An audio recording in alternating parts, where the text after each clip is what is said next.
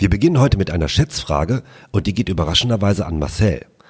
Wie hoch schätzt du die Anzahl von stationären Behandlungen aufgrund psychischer und Verhaltensstörungen in Deutschland im Jahr 2017? Was würdest du sagen?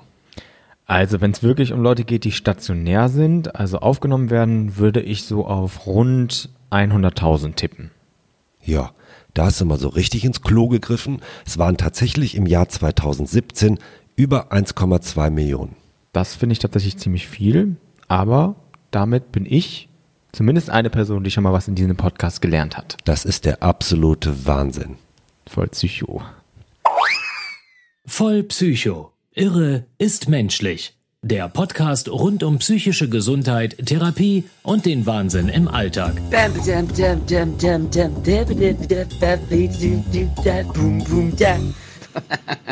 Auf der Couch liegen für euch Marcel Dams und Oliver Schubert. Ab heute mache ich Therapie und was machst du? Herzlich willkommen zur zweiten Folge unseres Podcasts. Olli ist auch wieder mit dabei. Da habe ich ja Glück gehabt. Und wir sprechen heute darüber, wie man bemerkt, dass man eine Therapie braucht. Also wir werden ein bisschen über uns berichten, wie wir es bemerkt haben. Aber wir werden auch herausfinden, hoffentlich, wie ihr es bemerken könnt. Ähm, ein bisschen über den Unterschied zwischen einem schlechten Tag, einer kurzen Krise und einer wirklichen psychischen Erkrankung sprechen. Und wenn ihr euch hier wiederfindet und sagt, oh, ich sollte wirklich mal drüber nachdenken, ob ich mir Hilfe hole, haben wir natürlich auch ein paar Tipps, wie ihr die bekommen könnt und wo ihr die bekommen könnt. Ist das eigentlich so, wie wenn man testet, ob man Probleme mit Alkohol hat, wenn man von acht Fragen zwei beantwortet, dass man eigentlich schon denkt, oh Gott, es ist alles verloren? Ganz so ist es nicht. Wir haben tatsächlich ein paar Fragen später mitgemacht, die Hinweise geben können. Aber wir werden das natürlich differenziert betrachten, denn wir sind nicht die Brigitte und machen keinen Psychotest, der Ja oder Nein sagt, sondern wir werden schon ein bisschen genauer hingucken. Na gut, dann vertraue ich dir. Bevor wir aber theoretisch darüber sprechen, kannst du ja vielleicht erstmal erzählen, Olli, wie das bei dir war, wie du das bemerkt hast, dass du Hilfe gebraucht hast. Also ich würde sagen, grundsätzlich habe ich das erstmal zu spät bemerkt. Das ist tatsächlich was, was mir total wichtig ist, äh, anderen Menschen mit auf den Weg gegeben. Ich bin äh, echt wie, wie ein Affe auf dem Schleifstein äh, eine ganze Zeit lang gelaufen.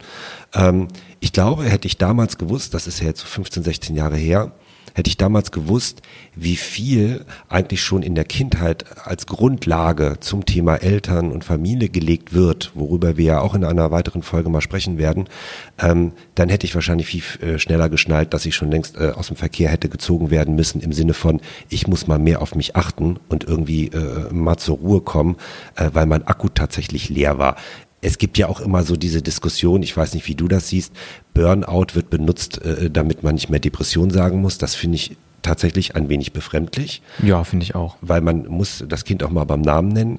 Ähm, tatsächlich hat es sich aber damals für mich so ein bisschen wie mit wie Burnout angeführt, weil ich damit in Verbindung bringe, naja, man ist ausgebrannt, man kann nicht mehr. Also gab es denn dann quasi eine Situation, wo du gedacht hast, okay, jetzt ist es soweit, jetzt muss ich mir Hilfe suchen, weil jetzt fühle ich mich besonders schlecht oder besonders ausgelaugt? Oder war das so, dass du, weil du auch gerade sagtest, eigentlich hätte ich das viel früher machen sollen, dass du lange Zeit ignoriert hast quasi, wie es dir ging und dann gesagt hast, so jetzt kann ich nicht mehr anders, jetzt muss es sein, jetzt muss ich mir Hilfe suchen? Ja, es gab einen ganz konkreten Moment. Äh, der Vorläufer war tatsächlich, ähm, ich hatte eine ganz hohe Stressbelastung, ähm, allgemein durch Arbeit, aber auch durch ein Ehrenamt, was ich gemacht habe. Ähm, und in diesem Verein, wo ich ehrenamtlich äh, tätig war, äh, gab es große finanzielle Schwierigkeiten, für die äh, ich und meine Kollegen, die dort ehrenamtlich im Vorstand tätig waren, tatsächlich inhaltlich gar nicht so verantwortlich waren, weil wir zu einem Zeitpunkt reingekommen waren und das auch gar nicht so richtig wussten, zu jung waren, das nicht abschätzen konnten und so weiter und so fort. Und ähm, das hat tatsächlich zu einer Insolvenz geführt und alle meine Kolleginnen, ähm, die damals mit mir zusammengearbeitet haben, äh, haben sich verpisst sozusagen. Die wollten damit nichts zu tun haben und ich war der Einzige, der irgendwie bei der Stange geblieben ist und alles irgendwie mit Gerichten und äh, äh Geldern und all diesem Kram zu tun hatte, auch wirklich Angst hatte, dass mich das privat äh, äh, treffen könnte. Ähm, zum gleichen Zeitpunkt ist meine damalige Beziehung zerbrochen. Ähm, und das war alles ein bisschen viel. Das war einfach zu viel Stress. Und ich kann mich erinnern, ich war auf einer Veranstaltung, äh, die auch was mit dem Ehrenamt zu tun hatte. Und es unterhielt sich ähm, ähm, ein Bekannter mit mir. Und von einem auf den anderen Moment stiegen mir die Tränen in die Augen. Äh, und ich stand da, habe den angeguckt und habe richtig innerlich gemerkt, es geht nicht mehr, ich kann nicht mehr. Und ich glaube, ich muss auch wie ein Geist ausgesehen haben, denn der hat zu mir gesagt, Olli, ich glaube, es ist gut, wenn du jetzt nach Hause gehst äh, und erstmal zur Ruhe kommst, dir geht's nicht gut. Ähm, so würde ich das kurz zusammenfassen. Ich werde dieses Gefühl auch nie vergessen. Ähm, das ist auf der einen Seite auch ganz hilfreich, weil man weiß, sollte es mir nochmal so gehen, äh, dann weiß ich, was los ist. Aber es war auch wirklich kein schönes Gefühl. Und die Frage ist, kommt dir das bekannt vor oder war das bei dir ein bisschen anders? Naja, also bei mir war es ähnlich, dass ich auch das Gefühl habe, ich habe es viel zu spät angegangen. Ähm, bei mir war es allerdings so, dass ich öfter darüber nachgedacht habe, mir Hilfe zu holen, es dann aber nicht gemacht habe, weil ich mich auch informiert habe und gedacht habe, naja, das ist alles ziemlich aufwendig. Also alleine, was man da an Wartezeiten hat, wenn man mal bei einem, bei einem Therapeuten anruft oder einer Therapeutin, das schreckt schon ab. Dann stand ich auf irgendwelche Wartelisten, ähm, wo ich aber auch gesagt bekommen habe, das kann jetzt mal bis zum Jahr dauern. Dann ging es mir auch mal wieder phasenweise besser. So, dann habe ich gedacht, ich brauche es doch nicht. Ähm, und mir war das alles zu stressig. So dieses ganze Vorab, das ganze Verfahren, also sich darum zu kümmern, das mit den Wartezeiten, das hat mich einfach wirklich abgeschreckt. Ähm, und dann auch noch mit dem Hinweis, wir gucken dann mal, wenn Sie von der Warteliste runterkommen und es kann auch sein, dass es nicht passt, also keine Garantie zu haben, dann Platz zu bekommen, sondern dass es auch sein kann, die Chemie zum Therapeuten, zur Therapeutin stimmt nicht und dann geht's wieder von vorne los. Das war so die Angst, die ich hatte, aber ich habe mir relativ früh darüber Gedanken gemacht, ob ich es mache oder nicht, habe mich aber abschrecken lassen vom System quasi. Gab es denn so einen Moment, wie ich ihn gerade äh, beschrieben habe, wo du irgendwie gefühlstechnisch irgendwann dachtest so, okay, also jetzt ist äh, wirklich Halligalli ähm, oder war es dann doch eher schleichend? Es gab schon einen Moment, wo ich weiß, da habe ich dann entschieden, quasi auch in eine Klinik zu gehen. Also ich habe vorher Verhaltenstherapie gemacht. Das war eher so, dass ich da den Platz halt bekommen habe und dann mal das angegangen bin. Da gab es gar keinen konkreten Anlass wirklich, aber ich wollte es halt irgendwann mal machen. Und dass ich dann irgendwann in so eine Tagesklinik gegangen bin, das, daran erinnere ich mich auch noch, das war ein Montag. Ähm, und ich hatte an dem Abend vorher sehr, sehr viel Alkohol getrunken, auch aus dem Grund, dass es mir nicht gut ging und der Alkohol quasi geholfen hat, das zu betäuben oder zu vergessen oder wie auch immer. Ähm, und am nächsten Tag habe ich dann gemerkt, oh, ich kriege meine Arbeit nicht mehr richtig hin. Plus mir geht's noch schlechter als vorher. Also der Alkohol hat es zwar verdrängt, aber dann kommt es doppelt zurück. Ähm, und ich habe festgestellt, ich habe immer wieder dasselbe Thema. Es ging auch um ein Beziehungsthema, ähm, dass eine Beziehung zerbrochen ist und ähnlich wie viele Beziehungen davor zerbrochen sind und ich mir so gedacht habe, es ist immer dasselbe, ich fühle mich immer wieder schlecht und es ist keine Phase, die mal passiert und es ist auch nicht abhängig von dem jeweiligen Partner, sondern es passiert mir egal bei wem immer wieder dasselbe.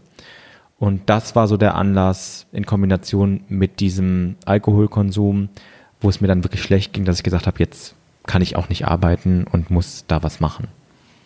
Ich kann mich erinnern, dass ich dich damals in der Klinik besucht habe. Weißt du das noch?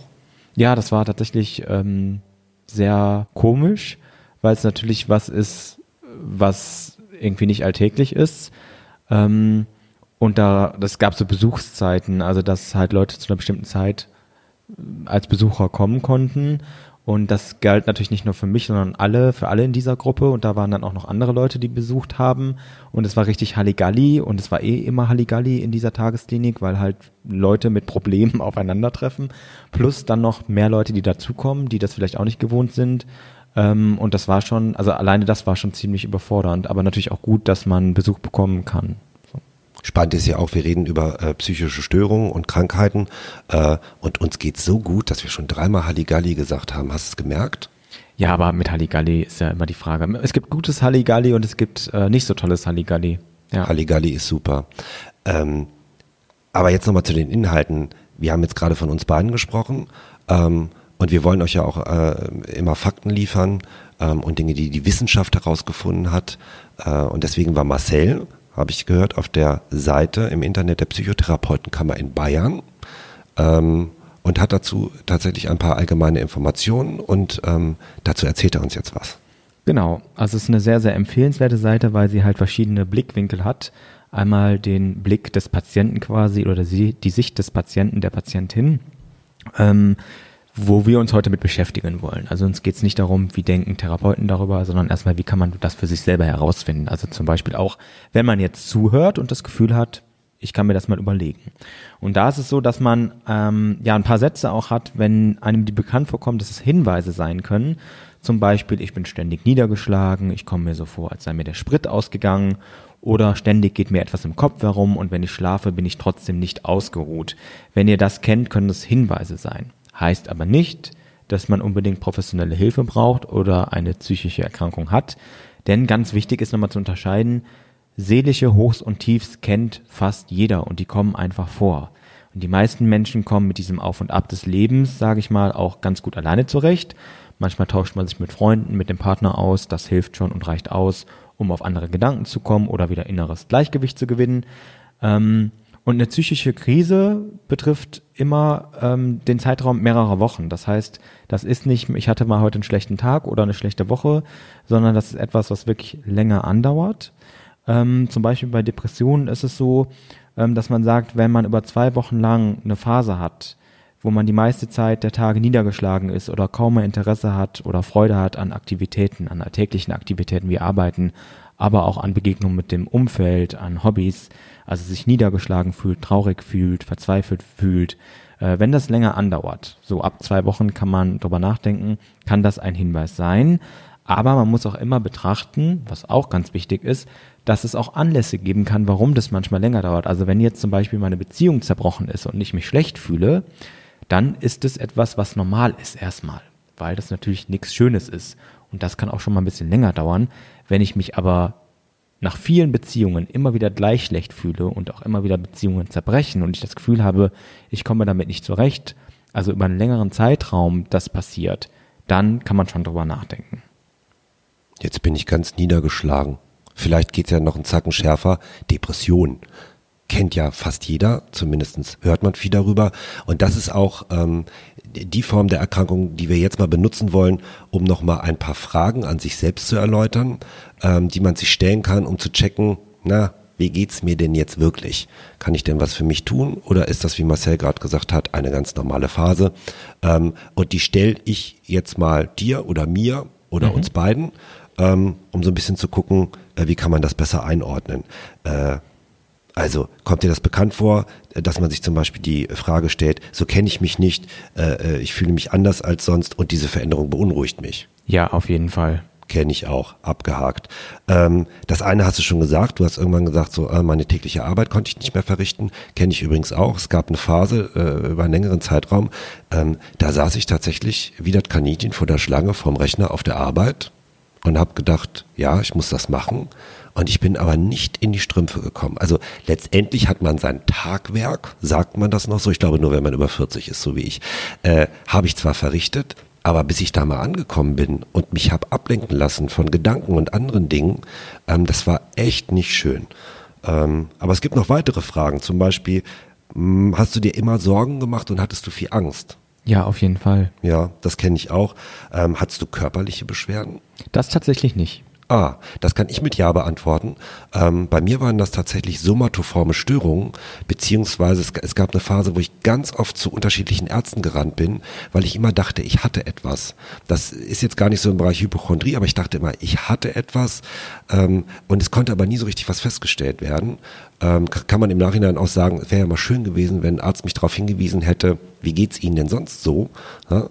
Ähm, und zu somatoformen Störungen, ähm, was das ist, werden wir ähm, auch mal eine Folge machen. Ähm, hast du schlecht geschlafen? Ja, und das ist was, was ich sagen muss. Bis heute merke ich an meinem Schlaf, wie es mir geht. Also die Träume lassen wir mal außen vor. Ähm, da kann man ja auch einiges draus lesen. Aber wenn ich weiß, ich, ich liege im Bett und ich kann nicht einschlafen, und damit meine ich nicht, dass ich zehn Minuten brauche, sondern wirklich nach zwei Stunden immer noch nicht schlafe, dann weiß ich, bei mir stimmt irgendwas nicht. Irgendwas beschäftigt mich, irgendwie komme ich nicht zur Ruhe. Ähm, ich kann am Schlaf extrem viel, vor allen Dingen am Einschlafen extrem viel ablesen. Was machst du denn dann? Gibt's also gibt's äh, gibt's andere Sachen außer Onanieren und Netflix oder was fällt dir dann ein zu tun? Also Onanieren mache ich immer, bevor ich versuche einzuschlafen, deswegen ist das schon erledigt. Halligalli. genau. Ähm, aber was ich mache, ist ganz unterschiedlich. Ich schaue kein Netflix oder sowas, weil das hält mich noch mehr wach. Manchmal versuche ich meine Gedanken zu ordnen. Also so eine Art wie meditieren, also zu versuchen zu sagen, das ist jetzt nicht wichtig, worüber du nachdenkst.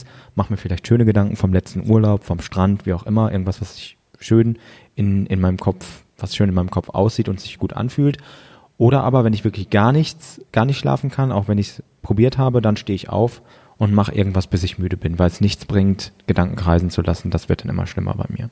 Okay, ähm, gar keine schlechte äh, äh Variante. Ich fange tatsächlich an zu Netflixen äh, und gucke, bis ich irgendwie nicht mehr kann. Äh, das aber macht auch nicht so richtig Spaß, weil man eigentlich auch so müde ist und, und voll mit Gedanken. Okay, ein paar Fragen haben wir noch. Ähm, also fühle ich mich oft aggressiv, hasserfüllt, gereizt oder bin ich sehr intolerant? Das kann ich mit Ja beantworten. Ich fange dann an, mit dem Fuß zu stampfen und werde richtig aggro in, in, in Das kenne ich. Bitte? Das kenne ich von dir und von mir. aha, aha. Ähm, wie war das bei dir? Ähm, die Frage, fällt die Veränderung auch anderen deutlich auf? Also so in der Phase, wo es dir richtig schlecht ging äh, oder wo du auch in Behandlung warst, haben dich andere äh, davor schon drauf angesprochen, dass sie das auch bei dir bemerkt haben? Also als ich in der Behandlung war, ja, aber vorher nicht. Also ich bin jemand, der sehr gut nach außen ähm, etwas anderes vertreten kann, als er innerlich erlebt. Das ist auch nicht immer gut. Ähm, also ich kann das sehr gut sozusagen gute Laune zum bösen Spiel zu machen, so dass ich, dass das nicht auffällt und das hat auch einen Sinn für mich, weil ich das Gefühl hatte, ich äh, mir geht's zwar schlecht, aber ich möchte andere nicht damit belasten. Also verstecke ich diese Seiten an mir. Okay. Ähm, Mittlerweile ist das anders, dass ich das auch zeigen kann, Leuten, die mir wichtig sind, die mir nahestehen. Aber damals war das so, dass das den Leuten nicht aufgefallen ist. Hattest du denn mal eine Phase, und das ist so die letzte Frage, die in diesem Katalog äh, zum Beispiel mit aufgeführt ist, war dir das irgendwann alles egal? Also es kann ja auch so sein, ne? es, ist, es, ist so viel für einen, äh, es ist alles schwer, sondern sagt, das ist mir alles scheißegal. Ja, also das kenne ich auch auf jeden Fall. Das war so das, wo ich dann irgendwann auch gemerkt habe, jetzt muss was passieren. Okay, gut.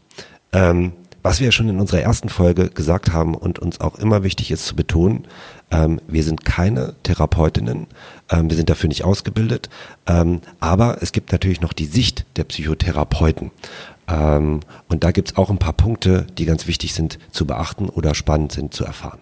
Genau, die Sicht der Psychotherapeuten werden wir in einer anderen Folge nochmal im Detail und genauer uns angucken, vor allen Dingen, wenn es darum geht, ich mache eine Therapie, ich beginne sie, ähm, dann gibt es zum Beispiel in den ersten fünf Stunden bestimmte Dinge, die gemacht werden, damit der Therapeut oder die Therapeutin herausfinden kann, ob wirklich oder ob es wirklich nötig ist, dass man diese Behandlung macht oder nicht.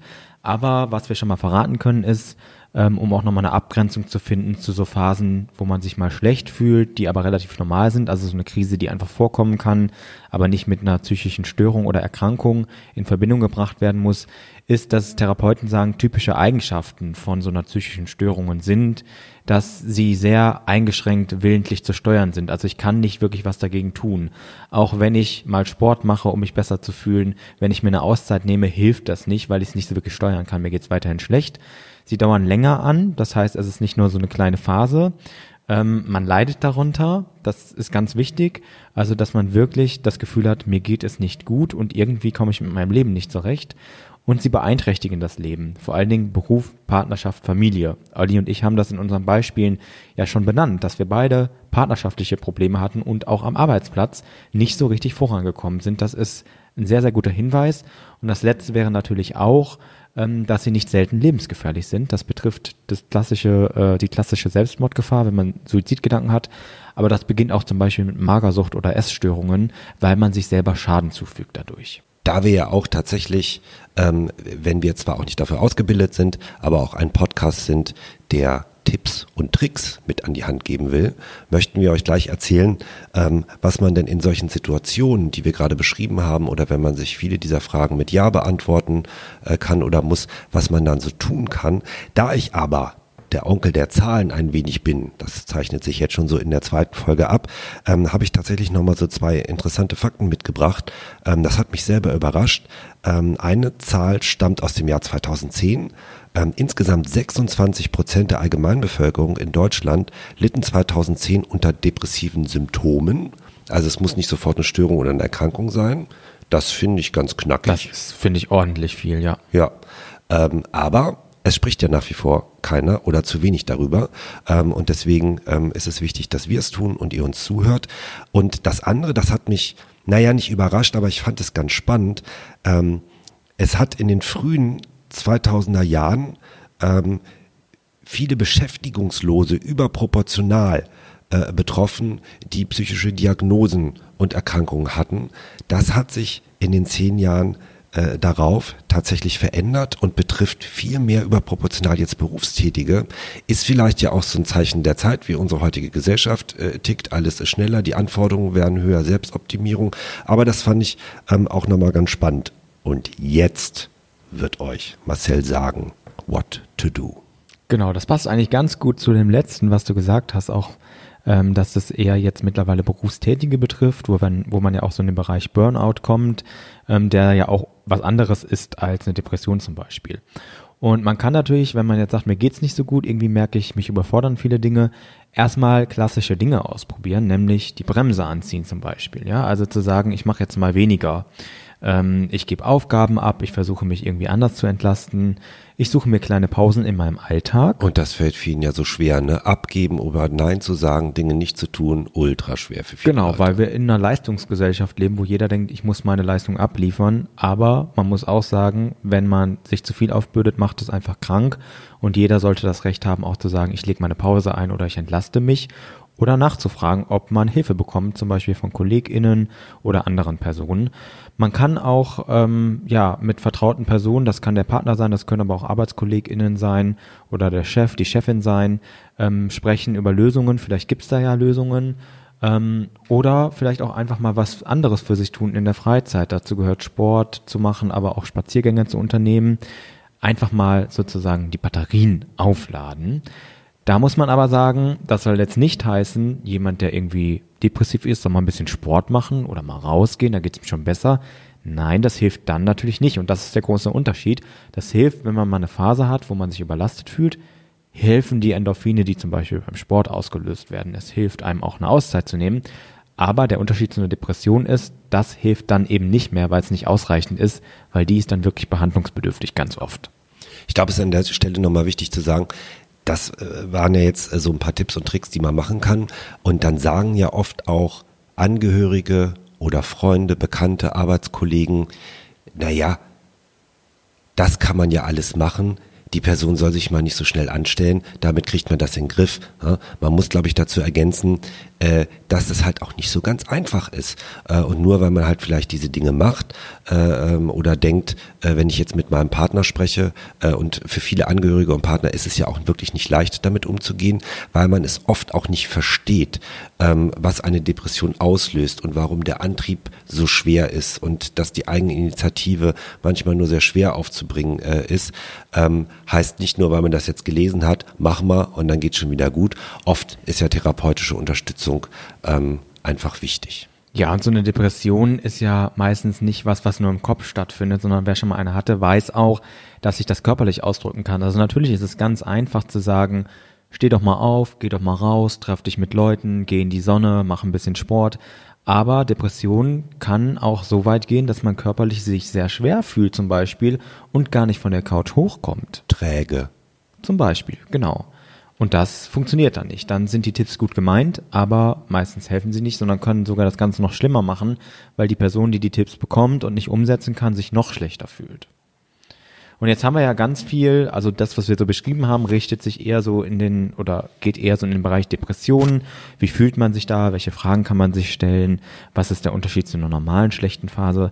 Es gibt aber natürlich verschiedene psychische Erkrankungen und oft erkrankt man auch an mehreren gleichzeitig. Die Depression gehört sehr häufig dazu, ist auch die häufigste, die es gibt. Es gibt aber zum Beispiel auch ähm, Phobien, wo man starke Ängste hat vor Dingen, wo man Panikattacken bekommt zum Beispiel. Es gibt Psychosen, das sind Menschen, die sehr verwirrt sind, die nicht mehr klar denken können, manchmal auch halluzinieren und für Außenstehende ja nicht nachvollziehbar sich verhalten oder sehr irritierend sind. Die können auch tatsächlich andere Leute vielleicht angreifen oder gefährlich werden.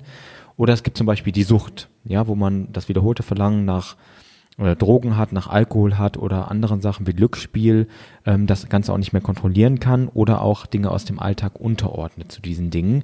Dazu machen wir aber nochmal eine Folge. Also das, was wir heute gesagt haben, betrifft vor allen Dingen Depressionen, kann die anderen Dinge aber auch berühren.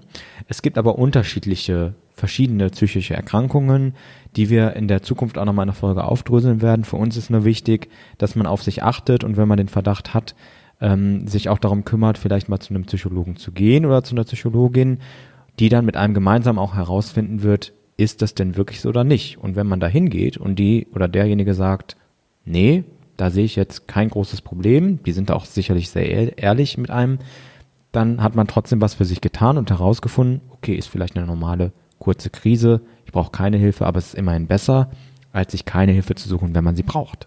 Ein Schritt davor wäre, dass man sich natürlich auch an seine Hausärztin oder seinen Hausarzt wenden kann, ähm, dort über seine Probleme spricht und um eine Einschätzung bittet, ähm, ob vielleicht eine Therapie angebracht wäre, ähm, wie die Person das sieht.